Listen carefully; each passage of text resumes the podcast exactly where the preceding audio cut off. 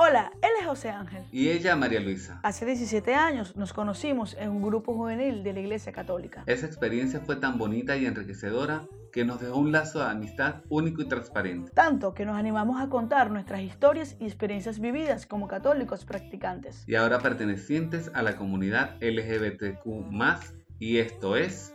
No, quiero, ser. No quiero ser limitado. No quiero ser rechazada. No quiero ser ocultado. No quiero ser enjaulada. Y bueno, con esto le damos la bienvenida al capítulo número 4 de No Quiero Ser, quien les habla José Ángel y del otro lado María Luisa. Hola María. Hola José, bienvenidos y bienvenidas todos al capítulo número 4 de No Quiero Cuatro, Ser. Se lee 4. Lo que pasa es que hemos tenido bueno, que grabar esta parte como cuatro veces porque nos equivocamos en el número del capítulo.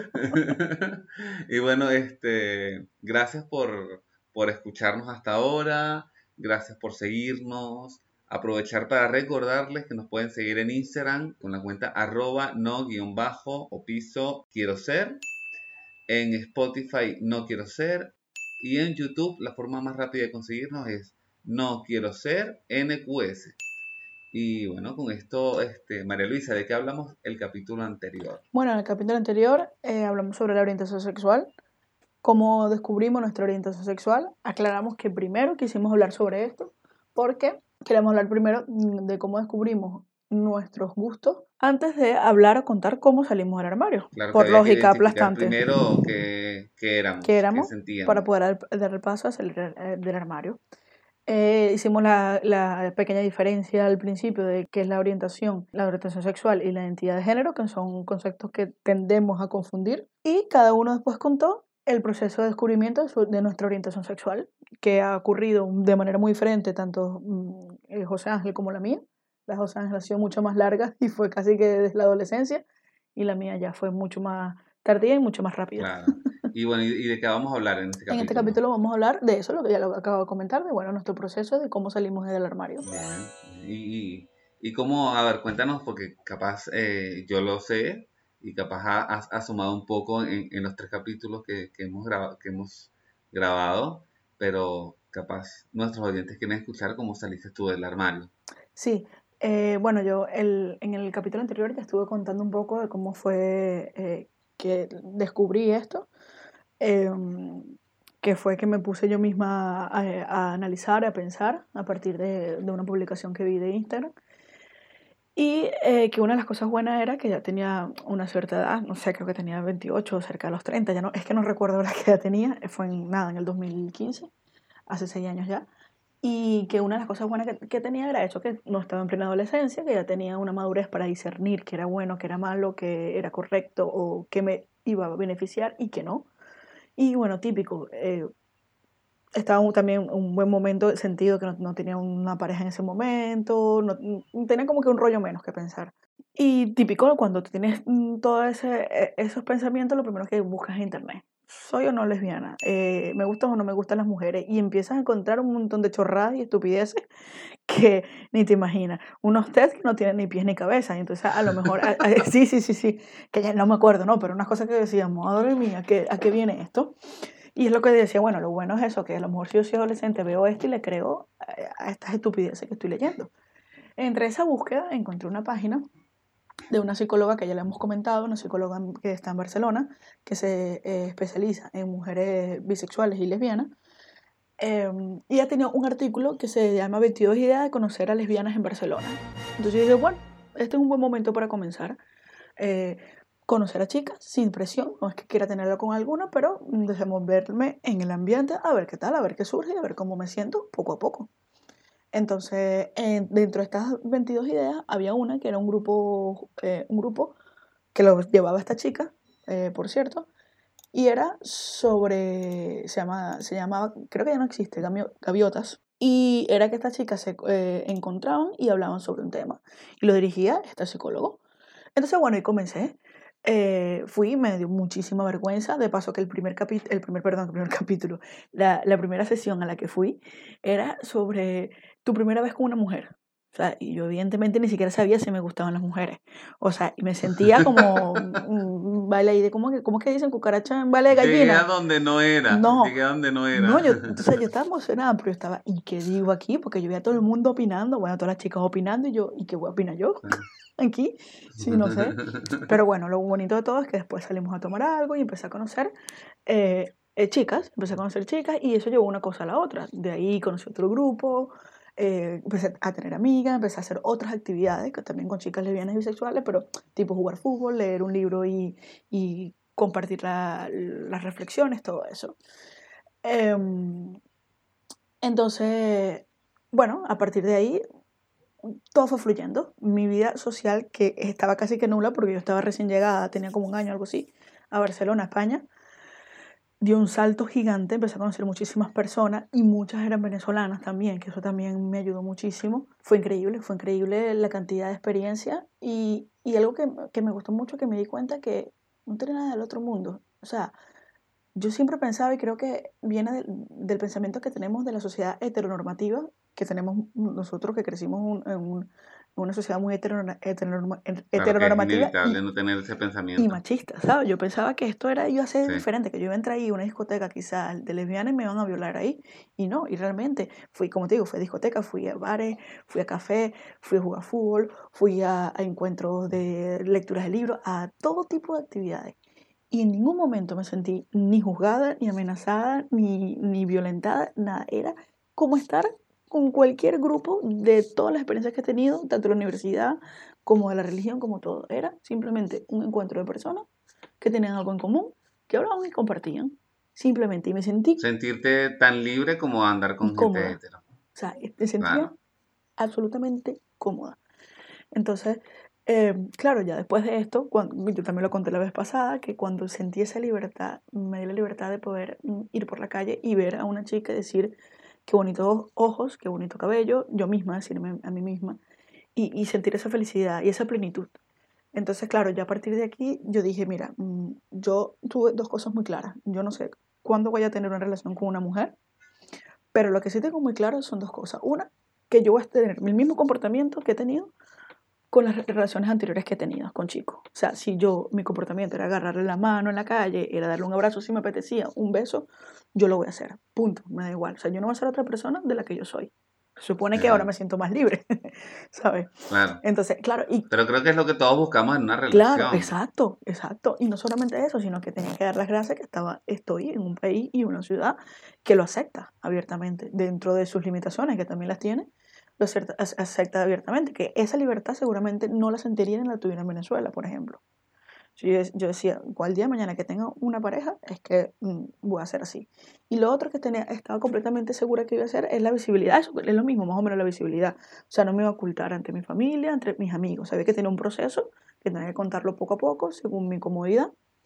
Pero bueno, ¿qué lo iba a hacer? Claro, ¿qué también pasó? Eh, yo todas estas salidas las hice un poco escondidas a mi familia porque yo no sabía en qué andaba yo y yo quería como que descubrirlo primero. Entonces, claro, imagínate, de casi 30 años, cuando yo ni siquiera, mi familia tú la conoces muy bien, mi familia a mí nunca me limitó, Sí, sí, mi sí, familia me llevaba a reuniones, mi, mi- mi hermano, mi mamá, ¿sabes? Me llevaba a fiestas, a tal.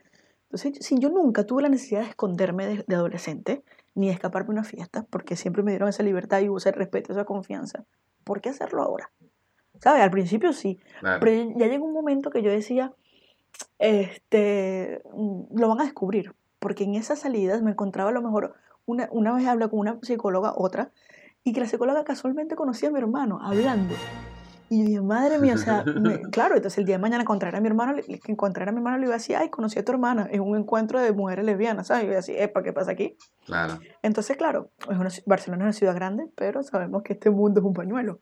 Y llegó un momento en que ya yo estaba más segura y dije, mira, tengo que decírselo a mi familia. Primero porque ya me siento cómoda, quiero ser más libre. Y segundo porque yo quiero que se enteren por mi boca y no porque venga un tercero a decirle, mira, que encontré a tu hija en una discoteca de lesbianas, de ambiente. ¿sabes? Y claro, y también que tenías herramientas. O sea, habías estado buscando herramientas para también Leyendo poder salir Como una loca, con Claro. estas eh, páginas de Pablo Alcádiz y ot- otras más. Y, y bueno, estas reuniones de gaviota seguí yendo cada vez que podía. Y eso ayudaba muchísimo, ¿sabes? Y entonces, bueno, eh, empecé, primero comencé con los amigos más cercanos, tú fuiste uno. Eh, mi sorpresa, todo el mundo, el 99%, yo recuerdo que dos, solo dos personas no reaccionaron así, el 99% de las personas, ah, ya yo lo sabía, y yo, espera, pero ya va, como que aquí todo el mundo lo sabía, tengo casi que 30 años y todo el mundo lo sabía menos yo, alguien me lo pudo haber dicho antes, más o menos. Alguien me lo pudo haber insinuado, un cartel. algo, ¿no? Eh, eh, y bueno, bueno, aunque contigo insinuarse no hubiese funcionado porque no hubiese No lo entiendo, no lo entiendo, no, me lo, que, me lo tuvieron que haber dicho entonces, este, bueno, eso empecé con, con, mis amigos más cercanos, obviamente los que son homosexuales o lesbianas o bisexuales. Y, y un consejo que me dan muchas, mm, mm, o me dieron varios amigos, ¿no fuiste tú, eh, amiga? Acuérdate con una mujer y, y, ya verás si eres o no. Y yo decía, no, es que no, porque... Claro, no, ese consejo no hubiese salido de mí. No, no, ese consejo, no, estoy seguro que no fuiste tú. Y digo, no, porque primero yo no era mi forma de ser cuando, cuando me consideraba heterosexual. ¿Por qué tengo que hacerlo ahora? ¿Sabes? Que es lo que digo de la parte madurez que tuve o que tengo mm, a iniciar este proceso de salir del armario con la edad que tuve o que tenía. Entonces decía, no, no lo voy a hacer. Eso, yo me conozco. Si yo hago eso, mm, va a crear en mí algo contrario. Bueno. Claro, capaz iba a ser un rechazo un rechazo. Y a quedar peor de lo que estaba. Y, y a quedar peor y, a lo mejor nunca salir del armario y estar limitado durante toda mi vida, ¿sabes? Mm, y eh, eh, eh, evitar conocer o vivir algo muy bonito, que es lo que he vivido, ¿sabes? Amor, simplemente con, conocer el amor y vivir el amor y otras experiencias. Entonces, bueno, nada, ya después se lo dije, comencé con mi hermano, ya lo había comentado, que tengo un hermano homosexual que un hermano gay, que de paso sabe muchísimo de estos temas y ha estado muy activo. Y fue como que, mira, ¿qué me pasa a mí? Como el primero que tengo que contar a la familia es a él. Y fue también muy bonito, porque una cercanía muy bonita de hermano. Él vive en París, me pagó un billete, vente, vente y hablamos. Y fue muy, muy bonito. Creo que fue una cercanía que nunca tuvimos mm, de nuestras vidas. Y yo lo agradezco muchísimo y siempre lo recordaré con mucho cariño. Y espero que me esté escuchando. Ya después se lo conté a mi otro hermano, que también se lo imaginaba. Eh, y es que me dice, es que yo a ti te conozco casi como si fueras mi hija. Y la que, se lo, la que más me costó y me costó muchísimo fue a mi madre. Sí, se lo imaginaba y al mismo tiempo sí y no. O sea, como que no se lo creía después, ¿sabes? Y yo también me ponía un poco en los zapatos de ella porque ella este, ya había vivido el proceso de tener un hijo eh, homosexual. Y, es, y, y, era como el proceso también ponerme, ahora son dos, ¿sabes? El proceso de la sociedad, de que los vean, de todo. Pero bueno, mira, fue como que mamá, esto es lo que hay. Y ella no me creía, claro, porque tampoco me veían con nadie. Y fue como que, mira, esto es lo que hay. Aparte, ella, ella amaba a tu ex. A creo que a todos. a todos. Al último también, pero a todos. Los amaba uno más que otro. Pero entonces, claro, fue un choque. Fue un choque para ella, pero fue como que, mira, mamá, esto, fue, esto es lo que hay. No te extrañes que el día de mañana entre por la puerta de la casa con una chica diciendo, esta es mi pareja. Punto. Y la verdad que fue así. Fue su proceso. Mm, tuve mis días que lloraba, tuve mis días de bajón tuve mis días que decía, no quiero ser, no, no, quiero, no quiero enfrentarme a esto socialmente, pero gracias a Dios lo pude hacer, mm, salí adelante y mira, hoy en día no me arrepiento. Y, sé que todavía tiene que haber un proceso, pero creo que lo peor, espero que lo peor haya pasado. bueno, nada. Cada quien tiene su momento, su proceso y esto, la idea es que cada quien tiene que tener las herramientas para poder salir del armario. Sí, sobre todo que algo, eh, por último, que quiero comentar, algo que a mí también me chocaba, me chocaba mucho, eh, yo son dos cositas. Eh, eh, algo que me comentaba mucho la gente, me decía, pero ¿y cómo vas a hacer con la parte de, Dios? Y yo, nada, o sea, si tú eres muy creyente, yo, y seguiré siendo creyente, o sea, es que una cosa no quita la otra, ¿sabes? Eso para mí nunca de principio fue un choque. Sí, fue un choque después cuando empecé a caer, dice, me decía, y el día de mañana cuando yo tengo una pareja, aquí por lo general, te lo he contado, no son tan creyentes como somos nosotros. Entonces yo siempre era ese choque. E, era quizás más un choque social o religioso que otra cosa, ¿sabes? Decía, ay, el día de mañana yo tengo una pareja, ¿y si no cree? ¿Y si no cree el catolicismo, pero yo sí, yo quiero ir a misa? Y si el día de mañana yo quiero, tenemos un hijo, que también esa era la otra pregunta, que me chocó mucho, decía, es que tener un hijo, eh, el día de mañana si establezco una, una relación mm, formal con una, con una chica, qué difícil va a ser tener hijos, ¿sabes? Y si logramos tener hijos, eh, la parte católica, o sea, si lo quiero bautizar o la quiero bautizar, pero mi pareja no porque no es creyente, a mí más me chocó eso, ¿sabes? Claro. Que eso también es una discusión que la tienen las personas, las relaciones heteros. Claro. Sí, hombre, claro. Bueno, en, mi caso, por lo menos en mi caso, el proceso de, salir del armario me costó muchísimos años más. Como mucho. el doble que el mío Sí, porque mm, es toda esta, esta parte de ser el hombre de la casa, de representar... El mayor. El mayor. Y, y también toda mi familia es muy, muy machista, de que el hombre puede tener hasta dos novias, tres novias, eh, no pasa nada la familia se las oculta. Y claro, lo que comenté, como lo que comenté el, el capítulo anterior, de que el hecho de ser gay, muchas veces la sociedad, y, y, y no tal vez no la sociedad, yo lo asumía como que, bueno, entonces soy menos que, cualquier otro hombre. Y, y, eso me costó muchísimo. Y, recuerdo que cuando fui al psicólogo acá, en Argentina, 2015, unos amigos con los que compartía y, me reunía con ellos una vez a la semana, cada 15 días, hicieron mucha contención. Yo le dije al psicólogo, bueno, yo estoy acá porque ya yo estoy claro que soy gay, o sea, ya había reconocido mi orientación y le dije, pero quiero sentirme en paz conmigo mismo, no quiero seguirme autoflagelando, ¿sí? Porque nada, porque no me siento bien, no me gusta y no me hace bien.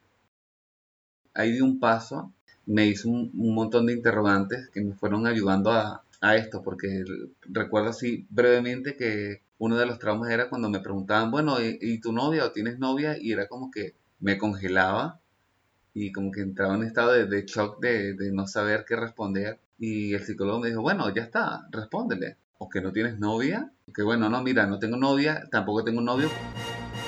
Y entonces yo era, pero ¿Cómo lo va a responder si yo listo? El que pregunta es porque quiere saber. Y entonces el otro es el que se tiene que hacer cargo de, la respuesta que recibe. Y listo. Y nada, entonces era esto de, que, bueno, yo quiero ser más feliz. Y esto me trae a recordar, no sé si fue el año pasado o el año pasado, que el cantante este Pablo Alborán, español, sacó, la luz, sí, sacó la luz pública de que, de que él era gay, ¿no?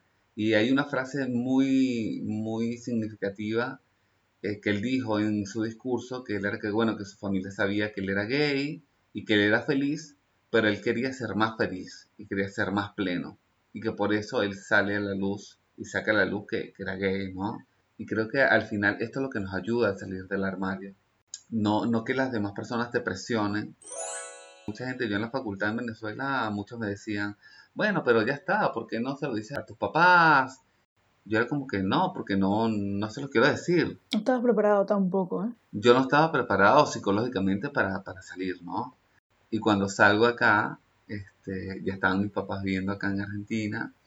Hoy es el día, les voy a decir, y bueno, ahorita les digo, voy a ponerme a limpiar la habitación. Y me puse a limpiar la habitación y empecé a tomar ron con limón y hielo, como para, vamos a calentar el cuerpo. Para estar bien borracho y se lo borracho. Claro. y bueno, cuestión que en eso mi papá se mete a bañar y bueno, digo, ya está. Está mi mamá, se lo voy a decir a ella. Se lo digo, tuvimos una charla eh, bastante agradable. Y, bueno, me voy. Y había un concierto en, una plaza acá en, en, la ciudad donde yo estoy. Y me iba a encontrar con unas amigas. Cuando me encuentro con estas amigas, ya yo estaba borracho, ya me había tomado la mitad de la botella de ron. y le decía que estaba recontra feliz porque ya me había sacado este peso de encima y este nada, ese día perdí la conciencia horrible. lo bueno era que andaba con mis viejos y ellos me trajeron arrastrando hasta mi casa. Y después a mi papá se lo, se lo dije este año. No, el año pasado. Este año te llevamos. El año pasado, 2020, perdón, sí. Sí, sí, sí, es verdad. Y, y como que era como que, bueno, es momento de... Pero ¿por qué se los dije? Esto es importante que lo escuchen porque cada quien, como dice María, ella tuvo su proceso más rápido que el mío. Yo el año pasado hice un taller con un coach que se llama Juan. Él se encarga de, ayudar a hombres gays este, y tiene un taller grupal. A mí ese taller me ayudó mucho a, identificarme, a ver, este, a manejar mi autoestima, a ver qué era lo que me gustaba, lo que no me gustaba, a superar este trauma o, me dio herramientas para ir superando ese trauma de sentirme menos que, los demás hombres hetero, porque todos somos eh, hombres igual y todas las mujeres son mujeres independientemente de su orientación. Y esto me ayudó, me ayudó a, decir, bueno, ahora ya tengo las herramientas para sentir a, mi, a sentar a mi papá y decírselo. ¿Por qué? Porque lo que contabas tú, María, yo también quiero una relación linda, una relación con otro hombre con que yo pueda estar de la mano, a quien yo pueda traer a mi casa en una fiesta y podamos bailar, eh, que le puedes decir, mira, es el cumpleaños de mi mamá, ven que lo quiero celebrar, ¿quieres que, quiero que estés con nosotros? Claro, y entonces me recuerdo que agarré y le dije a mi hijo, yo bueno, porque fue una cosa de las que descubrí, que yo también saboteaba mis relaciones anteriores, porque recuerdo que muchos de mis amigos me decían, José, pero nunca tienes una relación estable. Y lo descubrí en este taller, o sea, me dio esta herramienta de, de bueno, ¿por qué no duraban? Porque yo, este, me, no quería traer a nadie a casa, ¿verdad? Y afrontar esta situación en casa. Claro. Entonces, ahí cuando descubrí todo esto fue que le dije a mi hijo, bueno, yo quiero tener una relación, tal vez me gustaría casarme con alguien. Y le digo, y si me caso con alguien, esa persona va también a formar parte de mi familia, que son ustedes. Y bueno, nada, o sea, a mi papá todavía le cuesta un poco más eh, aceptarlo y todo esto, pero está bien, es su proceso. Yo tuve, no sé, desde los 19 hasta los 36 eh, para procesar todo esto, para buscar herramientas, no sé qué. Entonces eso también hay que darle tiempo a tus familiares, a tus amigos de que también puedan procesar esta información. Sí, yo creo que con cariño y con paciencia, ¿no? También. Dándole espacio y respetando, respetando los tiempos. presionarlos a ellos de que, bueno. De cada uno. Claro, exactamente. Y nada, y, tenemos una anécdota linda para hoy, ¿no, María? Sí, ya antes de pasar la anécdota rapidito, quiero, eh, porque me contabas eso de que la gente te pregunta, ¿no? Sí. De, la gente te preguntaba, no, porque qué tal las novias, qué tal. Yo cuando empecé con esta charla, decía, no, la sociedad heteronormativa, heteronormativa, yo no lo entendía porque tampoco lo veía. Vale, Y, y, claro, nunca he tenido tampoco una chica, no, una chica como pareja, no, no, lo entendía. Y, y después lo entendí. Y como que tú te lo dices, ¿no? La gente te pregunta, ¿verdad? Sobre todo los hombres, porque las mujeres en nuestra sociedad no nos tienden a preguntar, ¿eh? El noviecito, bueno, a mí a veces, pero no tanto. A los hombres más, y la novia, y tal, y la novia tal. Y, las novias. Y las novias, eso es lo difícil de, y es difícil decir, y a mí me pasa ya, hoy en día, hoy en día me, me, pasó, me pasó hace unos meses que me llamaron por algo, no recuerdo, para venderme algo, para preguntarme algo, y, y, yo no, pero tengo que consultarlo con mi pareja, digo sí. Bueno, pero dime el número de él, o que cuando hables con él, dime, mm, avísanos qué piensa. Y, y siempre me ha pasado, y ya asumen que tu pareja es un, un hombre. Le digo, no, y yo lo que hago, lo que he aprendido es decirle, bueno, cuando hablé con ella, ¿sabes? Cuando hablé con ella, y eso lo aprendí un poco de, de las charlas y de, leyendo con Paula, que simplemente hazlo con la naturalidad, dilo ya, y, y, y, que no tienes que andar con un misterio de, de, mira, ¿sabes que soy lesbiana? O ¿sabes que no? Sino simplemente... Que es lo que nos acostumbró la sociedad, que lo que nos acostumbró la, sociedad. Que era todo un misterio, déjame sentarte para contarte... Eh, Sí, que es eso que simplemente eh, es a lo mejor, y, y, yo lo he aplicado, yo lo aplico cuando tengo un trabajo nuevo, cuando tengo amigos nuevos, cuando conozco personas, hablo así de mi pareja, no, porque anoche salí con mi chica, salí con mi pareja y ya, y es una manera de salir del armario, sin tanto rodeo. Sí. Y listo. Claro, tal cual. Y yo hasta ahora naturalizándolo. Y es una manera de ser visible y, y, creo que por esto también, creo que esto también nos ayuda a entender eh, la lucha de, de muchas personas. Eh, del lenguaje inclusivo, que más allá de que estemos o no de acuerdo con el lenguaje, porque nos parezca lindo o no, eh, es una forma de, de, de, entender a las personas que están luchando por el lenguaje inclusivo, que están luchando por cualquier otra cosa, es como que, bueno, también ponerlo en, la, en el puesto del otro, ¿no? Eh, claro. Nada. Y sobre todo porque yo haciendo esto, hasta ahora no, gracias a Dios, y ojalá que no me pase, no he recibido ningún comentario, ¿sabes? Todo el mundo ha estado normal, ni, nada, ni mala cara, y se lo han puesto, es que yo vivo tan en mi mundo que ni me he dado cuenta. y algún comentario cerca de mí. no, y, y, yo creo que es una buena manera de afrontarlo y de llevarlo. Y en cuanto a la anécdota, eh, que la cuentas tú, la cuento yo. Bueno, la, anécdota es, María Luisa eh, y yo fuimos los primeros en emigrar de nuestro grupo, del grupo donde éramos grupo juvenil, ¿no? Sí. Y sigo diciendo grupo, del grupo, del grupo, del grupo. Sí, grupo juvenil de la Iglesia este, Católica donde nos conocimos. Sí, sí, Si no saben cómo, que les contamos en el, vayan al primer capítulo. al primer capítulo, exactamente. Entonces, bueno, cuestión que eh, María ya me había contado de, de, de que estaba, de que, de que era bisexual, que le gustaban las chicas también, no sé qué. Y me dice, bueno, eh, los chicos se van a juntar, se van a reunir eh, para orar, este, y lo hacíamos por Zoom, María y yo que estábamos afuera. Yo había salido y... Llegaste tarde como siempre. Y yo llegué tarde. y en eso uno de los muchachos, Jesús, me dice, José, apúrate porque eso está prendido en candela. Y ahí entraba María. Claro, porque hicimos una reunión, como dice, o sea, ellos en Venezuela, porque todavía estaban juntos, ya la mayoría han emigrado. Y, y, como que nosotros decimos que en esa reunión íbamos, o sea, Ángel y yo a salir del armario con nuestros amigos, nuestros hermanos de la fe. Como que oficialmente. Oficialmente, porque ya. unos que otros lo sabían, ¿no? Pero entre todos, o sea, mira, decirlo así en grupo, mira. Claro. Tal. Claro, la mayoría se imaginaba que tú sí, porque ya todo el mundo, entre los que sabían Ajá. y los que se lo imaginaban, pero nadie se imaginaba que yo, porque ya lo comentamos, yo tuve una relación que duró más de cinco años y que todos, am- a- todos Sí, sí, amaban a sí. ese chico y que compartió con ustedes muchísimo. Entonces, claro, me acuerdo que yo ese día también, yo no podía decirlo mucho, porque era tarde, por el cambio de horario, era tarde en, en Barcelona.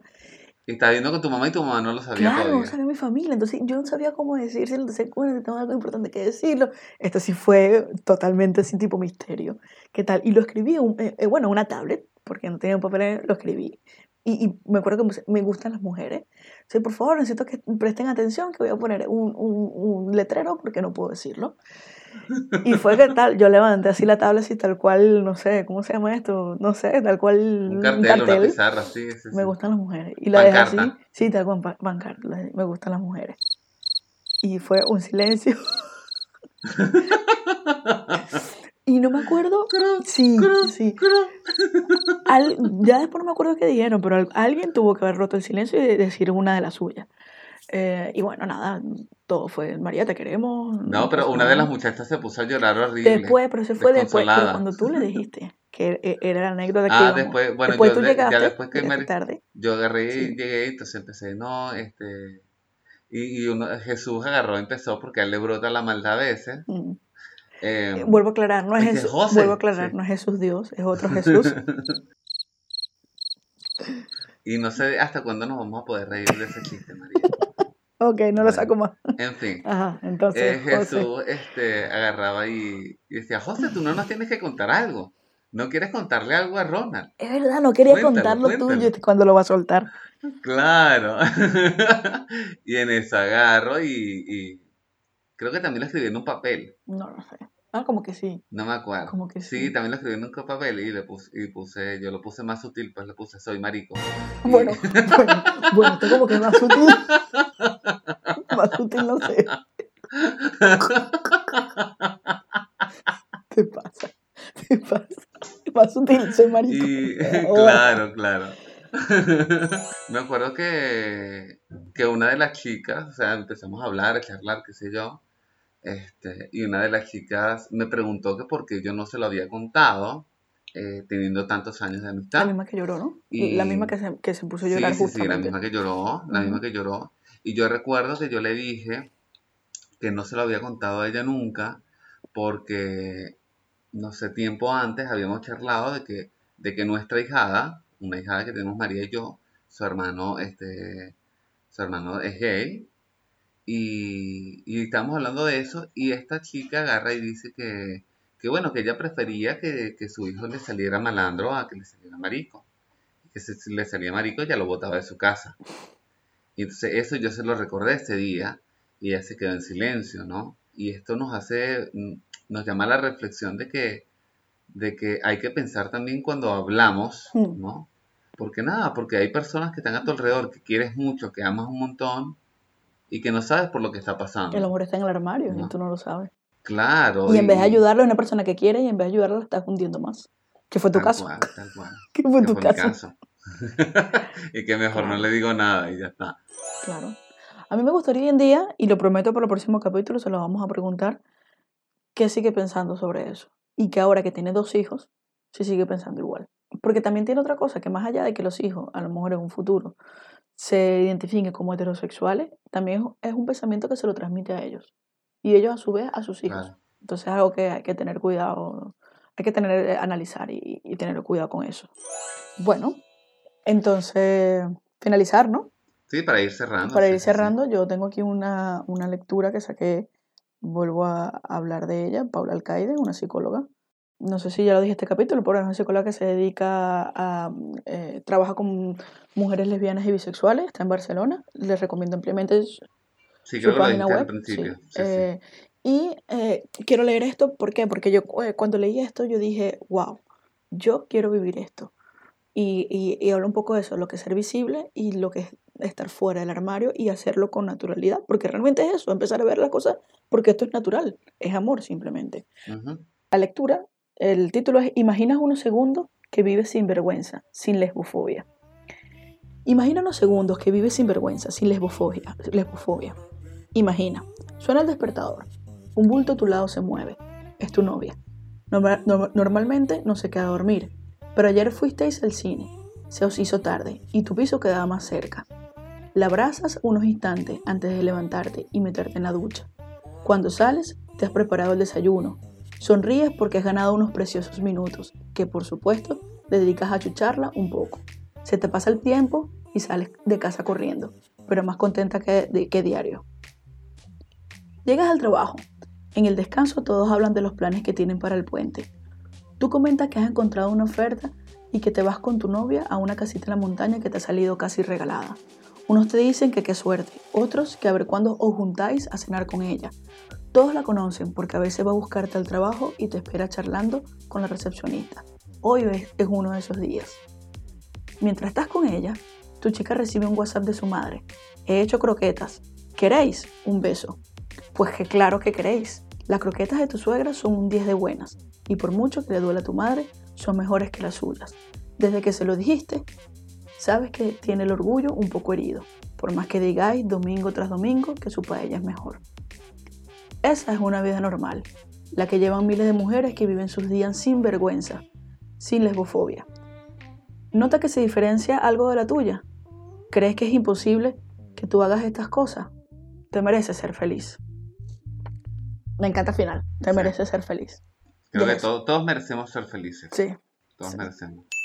Para terminar de cerrar como, como cada capítulo, les dejamos una cita bíblica y esta vez vamos a leer es una reflexión. Yo digo de quien sea para, para, para que vean que todo, que, que, que sí, me, sí lo sé decir. Marcos, capítulo 6, versículos del 54 al 52. 45 al 52. Perdón. Bien, Pero casi perfecto. la dislexia María, no se casi puede mejorar. bueno, la reflexión para cerrar es esta. No tengan miedo. En el oleaje de la vida no estamos solos. Como a los discípulos, Jesús se nos hace presente caminando sobre las aguas, recordándonos que aunque corran vientos contrarios, Él es el Señor de la vida y llegaremos a buen puerto, porque su fidelidad y amor son inquebrantables. Desde el corazón mismo de las dificultades emerge una esperanza que es más fuerte que el miedo. Aunque conviva con el desconcierto, es la esperanza de la fe, porque creer es confiar y reconocer la voz del viviente diciéndonos, ánimo, yo soy, no tengan miedo. En el espesor de los acontecimientos de nuestra vida, cómo y a través de quienes escuchamos hoy en estas palabras de Jesús. ¿Qué puede más en nosotros? ¿La fe o la desconfianza? ¿La desesperación y el miedo? Y bueno, con esto creo que eh, cerramos un poco lo, esto de descubrir tu orientación eh, y como les decimos en otros capítulos, si tienen alguna duda, si tienen alguna inquietud, si quieren charlar, si se quieren desahogar, bueno, nos pueden contactar por, por YouTube, nos pueden contactar por Instagram, que les recordamos, eh, el Instagram María, Es arroba no guion bajo o piso quiero ser. en YouTube, No quiero ser espacio NQS. Y en Spotify no quiero ser. bueno, este, yo creo que con esto le damos las gracias este, por escucharnos una vez más, por este cuarto lindo Se capítulo. lee cuatro. El 4 se lee 4 y, y nada, recuerden que, es, que nadie los presione para salir del armario, eh, no presionen a nadie para salir del armario, más bien ayudemos, y que es la idea de nosotros, este, ayudar a, a tener herramientas para, para salir del armario y, y nada, y saber afrontar lo, lo que nos espera saliendo de él. Bueno, nada, eh, Sí. tú lo has dicho todo. Muchísimas gracias por acompañarnos. Espero que nos sigan escuchando. Y eso, Nos vemos en el próximo capítulo que seguro habrá alguna sorpresa. o varias. Hasta luego. Nos escuchamos. Adiós. Bórralo.